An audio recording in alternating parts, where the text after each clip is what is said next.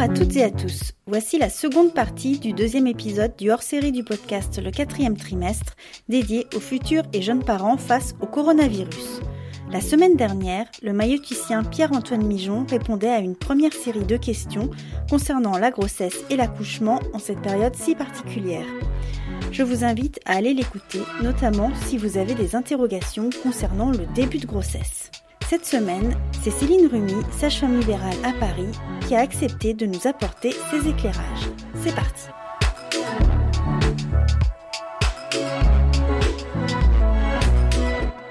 Je suis sage-femme libérale depuis une bonne dizaine d'années maintenant, installée dans le 18e arrondissement de Paris.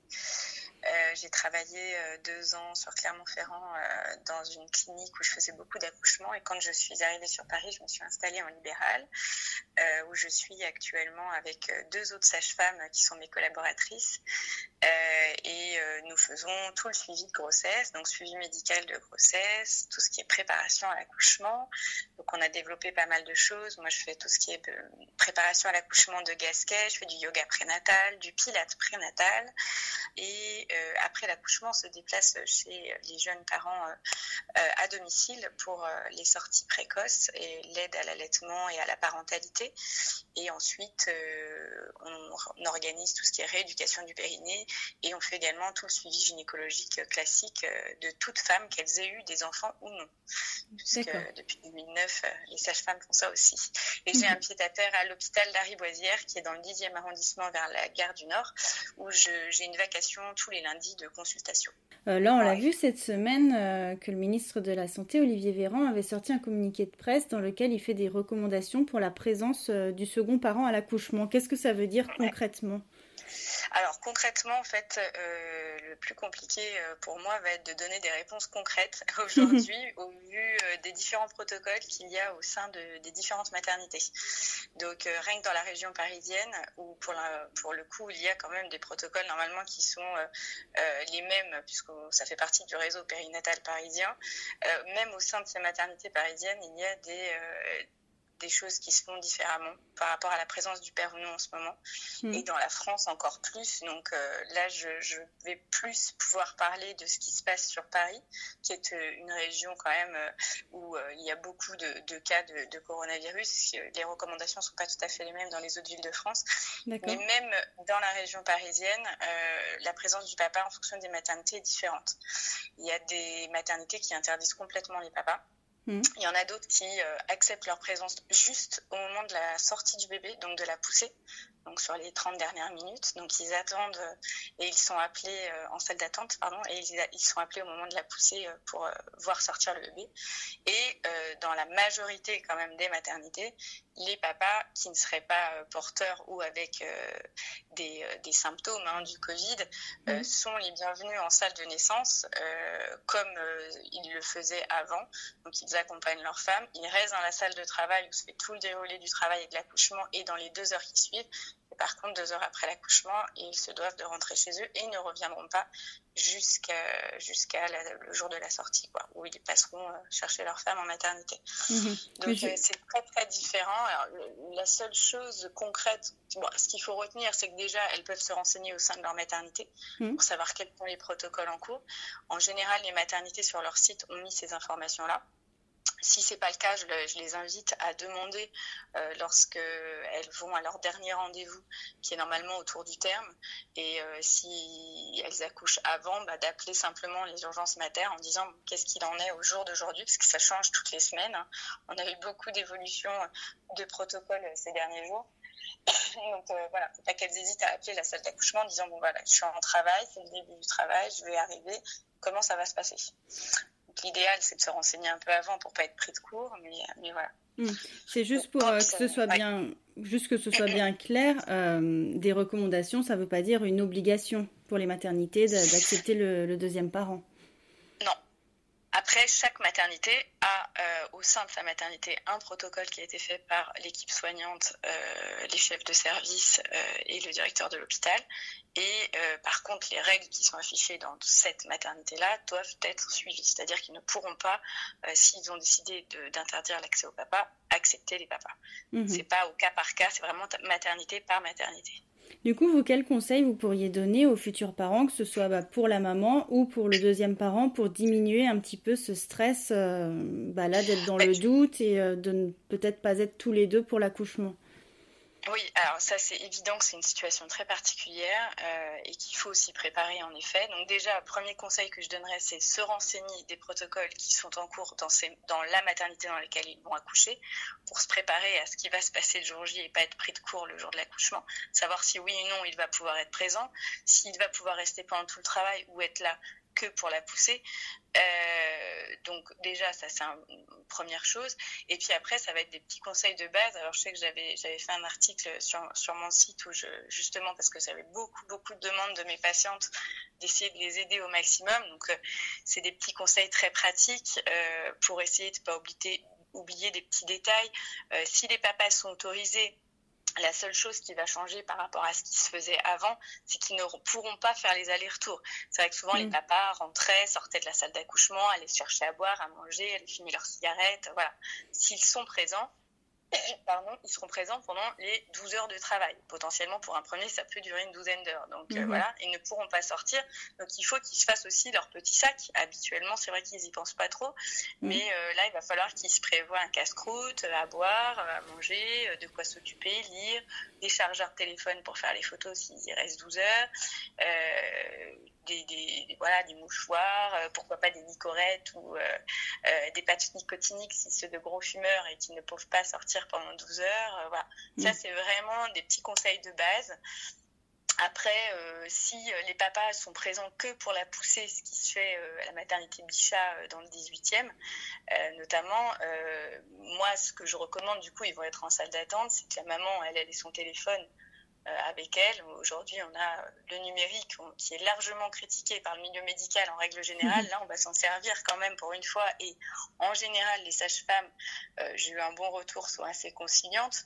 Donc, euh, bah, que la maman prenne déjà un chargeur USB, parce que c'est pas dit qu'elle ait une prise à côté pour pouvoir charger son téléphone. Pareil pour le papa.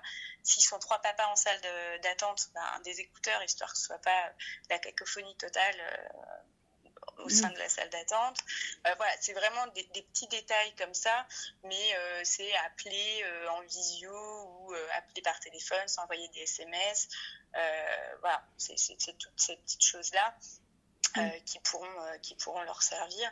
Et puis, dans le cas de l'absence totale des papas, bah, c'est pareil, ça va être de filmer, de leur donner des nouvelles régulièrement. Pourquoi pas demander à la sage-femme de filmer l'accouchement Alors, pas d'un point de vue euh, médical, c'est-à-dire pas avec une mhm. vision sage-femme, mais euh, du côté de la maman, essayer de trouver pendant le travail euh, où poser son téléphone pour qu'on l'appelle en visio, qui découvre le bébé en même temps que la, maman. S'ils connaissent pas le sexe, bah, bien le dire à la sage-femme pour que elle, elle cache le sexe du bébé avec la petite serviette à la naissance et que ce soit les deux parents au téléphone en visio qui découvrent enfin le sexe du bébé. Enfin voilà, c'est des petites choses, je pense, qui peuvent se faire grâce au téléphone et à l'aspect numérique qu'on a aujourd'hui. Mhm. Après, euh, voilà, tous les petits exercices euh, pour gérer les contractions, la douleur, la respiration, ça c'est vrai qu'en général c'est ce qu'on apprend aux mamans euh, pendant les cours de préparation à l'accouchement. Donc là, le gros problème, c'est que la majorité des maternités ont annulé leur cours de préparation et ne le sont pas remplacées. Euh, mmh. donc moi, j'invite vraiment les, femmes, les couples, à essayer de trouver euh, une sage-femme libérale euh, pour faire leur séance de préparation à l'accouchement, même si elles sont en visio. Moi, c'est ce que je fais depuis, depuis trois semaines maintenant.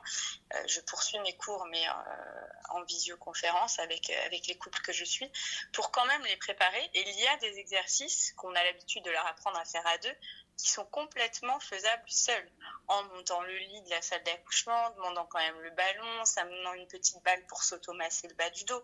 Il y a mm. plein de petites choses qui peuvent être euh, modifiées pour que ce soit euh, plus simple pour elles. D'accord. Du coup, est-ce que ce, stress euh, dû à l'atmosphère bah, très anxiogène qui en ce moment peut déclencher un accouchement prématurément? Oui, alors, euh, tout stress, dans n'importe quelle situation, euh, que ce soit Covid ou pas, toute situation stressante euh, peut provoquer une réaction du corps qui peut provoquer des contractions et donc un potentiel accouchement prématuré. Ça, on le sait. Le psychologique joue beaucoup sur l'organisme en général et encore plus quand on est enceinte. Donc oui, je pourrais répondre oui. Après, il faudrait que ce soit un stress vraiment important qui ronge la maman de l'intérieur et qu'elle se mette à avoir des petites contractions. Alors après, on peut aussi avoir des contractions. Euh, on a le droit d'en avoir une quinzaine, vingtaine, sans que ce soit pathologique. Hein, euh, auquel cas, il faudrait, si c'est plus, qu'elle consulte. Mais euh, le seul conseil que je pourrais leur donner, c'est de rester zen au maximum, d'essayer de se préparer à faire face à cette situation c'est pas une situation idéale. On en a bien conscience. Nous, sages-femmes, on, prend vraiment à cœur euh, notre, métier, l'accompagnement des couples, encore plus dans cette période. Donc, on va essayer de pallier à ce manque-là. Maintenant, je pense que c'est aussi un travail à faire en amont. Si on se laisse dépasser par la situation, qui certes n'est pas idéale, mais elle est telle qu'elle est, euh, s'ils se préparent, ils vont pouvoir euh, appréhender les choses différemment. Mm. Donc ça, je pense que c'est vraiment l'essentiel.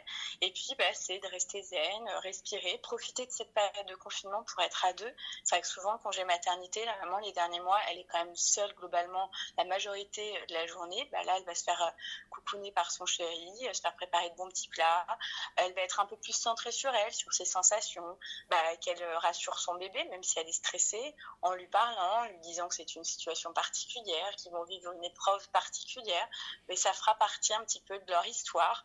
Euh, et puis, euh, enfin voilà, comme je dis toujours à mes patientes, euh, on ressent pendant la grossesse hein, ce qu'on ressent même quand on n'est pas enceinte, c'est-à-dire de la colère, de la tristesse, de la joie, du stress, de la peur tout ça, c'est des émotions qui font partie de la vie. Mm. Euh, elles voudront plus tard que leur petit réussisse aussi à exprimer, quand il grandira, euh, tous ces sentiments sans crainte et sans retenue. Mm-hmm. Alors, comme je leur dis toujours, bah, commencez-vous par vous autoriser à ressentir tous ces sentiments-là euh, avant de l'autoriser à votre enfant. Donc, ce sont des sentiments et des sensations, des émotions normales qu'il faut accepter et pourquoi pas voilà, parler à son bébé, se rassurer, dire bah, je suis triste ou j'ai peur ou je suis angoissée. Ce n'est pas de ta faute, on va faire comme on va faire, on va y arriver ensemble. Et le rôle du papa a un, rôle très important dans, ces moments de stress. Il ne faut pas qu'ils oublient que malgré leur absence, ils sont présents. Hein. C'est un bébé qu'ils ont fait à deux. Euh, ils vont devenir parents ensemble. Ça va mm. être vraiment à eux de rassurer sur le fait que oui, la présence physique ne sera pas là, mais ils sont tout à fait présents pour la grossesse, les premières contractions à la maison et euh, pour l'après, bien évidemment. Mhm. Donc euh, voilà, pourquoi pas faire de la respiration, du yoga, se prendre des petits bains chauds, euh, de la relaxation. Il y a plein de choses aujourd'hui, hein, notamment sur les réseaux, puisque je m'y suis mise aussi un petit peu. Je trouve ça génial, hein, tout, tout, ce qui se euh, ce qui s'organise entre mamans, entre blogueuses, entre internautes, euh, pour mhm. proposer des cours de yoga, de sophro, de respiration. C'est toutes ces petites choses qu'on s'autorise pas dans le quotidien, hein, euh, surtout quand on est une jeune future maman active qui travaille jusqu'au bout de la grossesse. Donc pour une fois, ben voilà, on est sur pause. Toute toute la France et quasiment toute l'Europe est sur pause. Donc profitons-en pour revenir aux choses simples, à ses sensations, écouter son corps et et voilà, je pense que c'est vraiment le, plus grand conseil que je pourrais donner. Mhm.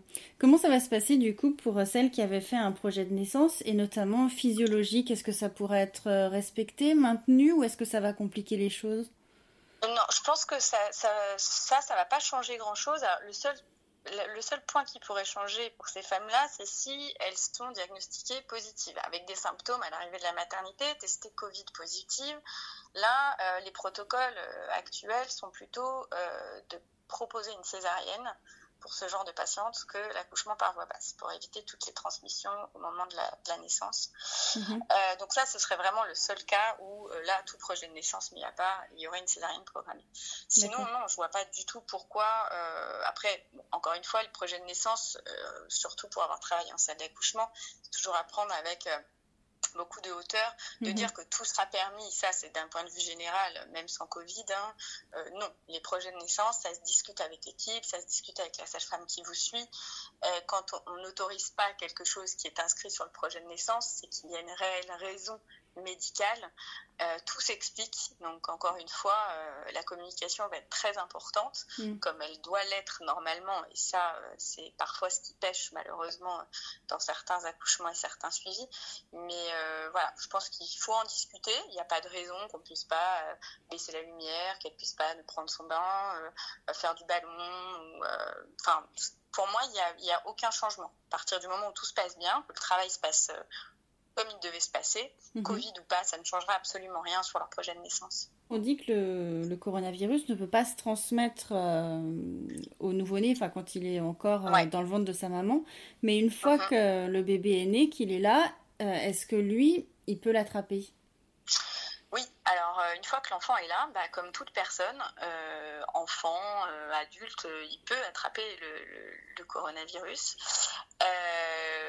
Donc euh, ça, ça change pas. Après, comme les enfants, on sait qu'ils euh, ont un risque moindre par rapport aux adultes euh, d'avoir des symptômes graves. C'est-à-dire qu'ils peuvent être porteurs sains comme tous les enfants. C'est pour ça que les écoles ont été fermées. Ça a été la première mesure prise par le gouvernement au moment de la transmission. Mhm. donc ça, ça, ça, ne change rien. Effectivement, un enfant à la naissance peut être contaminé. après, il y a deux cas de figure. C'est est-ce que cet enfant est à terme? Est-ce qu'il n'a pas de pathologie associée?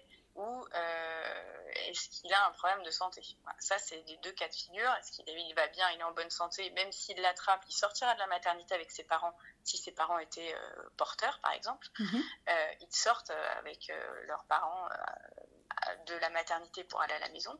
Et ils sont suivis en général par téléconsultation pédiatrique régulièrement pour voir si le bébé développe des symptômes, nez qui coule, fièvre, est-ce qu'il mange bien, est-ce qu'il prend bien du poids?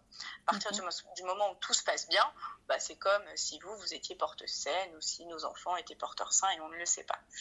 Deuxième cas de figure, l'enfant euh, a des parents porteur, mais c'est un enfant préma ou qui a des problèmes de santé, des problèmes déjà pulmonaires à la naissance, une infection, des choses comme ça, ça peut arriver hein, chez ces enfants. Euh, bah, dans ce cas, il va être surveillé. Il va être hospitalisé en néonatologie et il aura une surveillance plus particulière, bien évidemment. Donc voilà, à partir du moment où l'enfant se porte bien, qu'il n'y a pas de pathologie associée, le mmh. coronavirus euh, n'aura pas un réel impact sur lui. Et bien sûr que comme on a très peu de recul encore sur toutes ces situations, ils sont suivis de façon rapprochée par téléconsultation d'abord et par consultation physique si euh, le besoin s'en fait sentir. D'accord. Après, ce qu'il faut rappeler, c'est que là, alors, euh, autant en tant que sage-femme, on, essaye toujours d'accompagner l'allaitement. Moi, je n'ai pas un discours euh, qui prône absolument l'allaitement. Je respecte toujours le, le, choix des parents, donc je ne veux pas avoir du tout une parole culpabilisante ou Mhm. ou directive par rapport à ça. Maintenant, on sait qu'effectivement, les femmes qui sont porteuses et qui allaitent donnent les anticorps à leur bébé, comme toute maladie. Demain, vous avez la gastro, vous allaitez, vous donnez des anticorps qui va protéger votre enfant. Donc, mhm. effectivement, une femme qui serait porteuse, euh, on va lui dire que si elle allaite, elle va pouvoir protéger son bébé comme un mini vaccin du fait des anticorps qu'elle a dans son lait. Mhm, Donc, il y, a un intérêt euh, d'autant plus important à allaiter pour cette femme-là en effet. Quoi. Il y, a des mamans qui, euh, qui ont peur d'accoucher à la maternité euh, parce que bah, c'est souvent à l'hôpital et euh, c'est là qu'il y a le plus de, de, gens porteurs au final, parce que c'est là que sont les malades. Est-ce que, exceptionnellement, il y a des possibilités d'accoucher à la maison plus facilement qu'en temps normal? Non. La réponse est non. Et euh, c'est là-dessus, moi, aujourd'hui, que euh, j'alerte vraiment mes patientes. C'est pas un bon choix que de faire le choix de changer son parcours d'accouchement et d'accoucher à domicile. Déjà, les accouchements à domicile en France sont très peu pratiqués. Hein. Pourquoi? Mhm. Parce qu'il y a très peu de sages-femmes qui le sont. Parce que d'un point de vue médico-légal, on est un petit peu border hein, quand on le fait quand même d'un point de vue d'assurance ça, mis à part, parce que c'est un autre sujet sur lequel on pourrait débattre, euh, décider d'accoucher à domicile, euh, c'est prendre des risques. Une, sage-femme qui propose en règle générale les accouchements à domicile sont des accouchements euh, qui, sont, qui sont étudiés. c'est des choses qui sont organisées. Elle fait d'abord tout un interrogatoire pour voir s'il n'y a pas de facteur de risque, pour voir si c'est un premier ou un deuxième bébé, si le premier accouchement s'était bien passé. Ben, il y a tout un interrogatoire pour détecter des facteurs de risque avec les antécédents et la grossesse en cours. Mhm. Décider d'accoucher à la maison au dernier moment, ben, c'est pas préparé. Donc déjà, pour moi, c'est non, c'est un grand non. Euh, faut pas oublier que les maternités, elles ont organisé tout ça. Elles sont organisées. Ça y est, autant la première semaine, elles se sont un peu dépatouillées comme elles pouvaient, autant là, c'est des choses qui sont organisées. Les patientes euh, qui sont Covid ou qui ont des symptômes et qui vont être testées sont à part. Elles mm. sont dans un coin de la maternité, elles sont isolées et vous avez euh, le reste de la salle d'accouchement et des urgences euh, pour lesquelles euh, les, les, patientes lambda sont orientées. C'est des maternités qui ont le dossier des mamans, surtout les deux derniers trimestres. Il y a eu la consultation d'anesthésie, ils ont tous les dossiers, les résultats d'analyse, les bilans sanguins, tout est organisé. Je pense qu'il vaut mieux rester déjà dans la ville dans laquelle elles avaient prévu d'accoucher, pour moi, c'est dangereux de partir avec euh, aucun dossier et d'aller accoucher dans une maternité euh, euh, qu'on ne connaît pas, qui n'a aucun dossier sur ces patientes-là, parce que mhm. c'est, on augmente les facteurs de risque si un accouchement se passe pas comme il faudrait. Et, et c'est certainement pas d'accoucher à la maison. Accoucher à la maison seul ou avec une sage-femme qui n'a pas l'habitude de le faire, on n'a pas le matériel qu'il faut. on augmente le risque d'insuffisance respiratoire des nouveau-nés à la naissance. On peut augmenter le risque d'hémorragie, parce que bah, une femme qui saigne un peu, elle est prise en charge tout de suite à la maternité, euh, mm. pas à la maison. Donc pour moi, euh, et je pense pour la majorité des, praticiens, euh, on réfléchit toujours dans notre profession en bénéfice-risque. Pour moi, il y a plus de risques aujourd'hui à accoucher à la maison avec tout ce que ça engendre que d'aller à l'hôpital où il y a des personnes effectivement Covid simplement d'un point de vue bénéfice-risque, honnêtement. Mhm. Donc, je ne pense pas que ce soit une bonne idée. Après, elles peuvent se renseigner, elles peuvent organiser les choses avec une sage-femme si elles en trouvent une, mais il faut que ça s'organise. Voilà, j'ai beaucoup de collègues, alors pas trop sur Paris, qui travaillent euh, sur la région lyonnaise, dans les petites campagnes lyonnaises, euh, qui se retrouvent dans ce genre de situation. Donc on en a longuement parlé entre nous mhm. euh, et qui sont très embêtés parce que certaines patientes ne démordent pas à l'idée d'accoucher chez elles et que le jour où elles vont les appeler pour qu'elles se rendent à leur domicile, mes collègues seront obligés d'y aller, sinon c'est une non-assistance à personne en danger. Le problème étant qu'elles ne le font pas, donc elles vont arriver chez la patiente, elles vont appeler le 15. Le 15 aujourd'hui, on le sait, comme dans toutes les villes, sont débordés par de vraies urgences euh, mm. et euh, les transferts vont être difficiles et longs à organiser. Euh, donc au final, elles iront quand même à la maternité. Donc je, pense que ça ne sert à rien de passer par cet appel de la sage-femme et ce risque-là. Un très grand merci à Céline Rumi pour toutes ces précisions. Si vous avez d'autres questions, n'hésitez pas à me les faire parvenir, mais également à appeler votre professionnel de santé qui, connaissant votre dossier, sera plus à même de vous répondre. Très bon week-end à tous et à la semaine prochaine.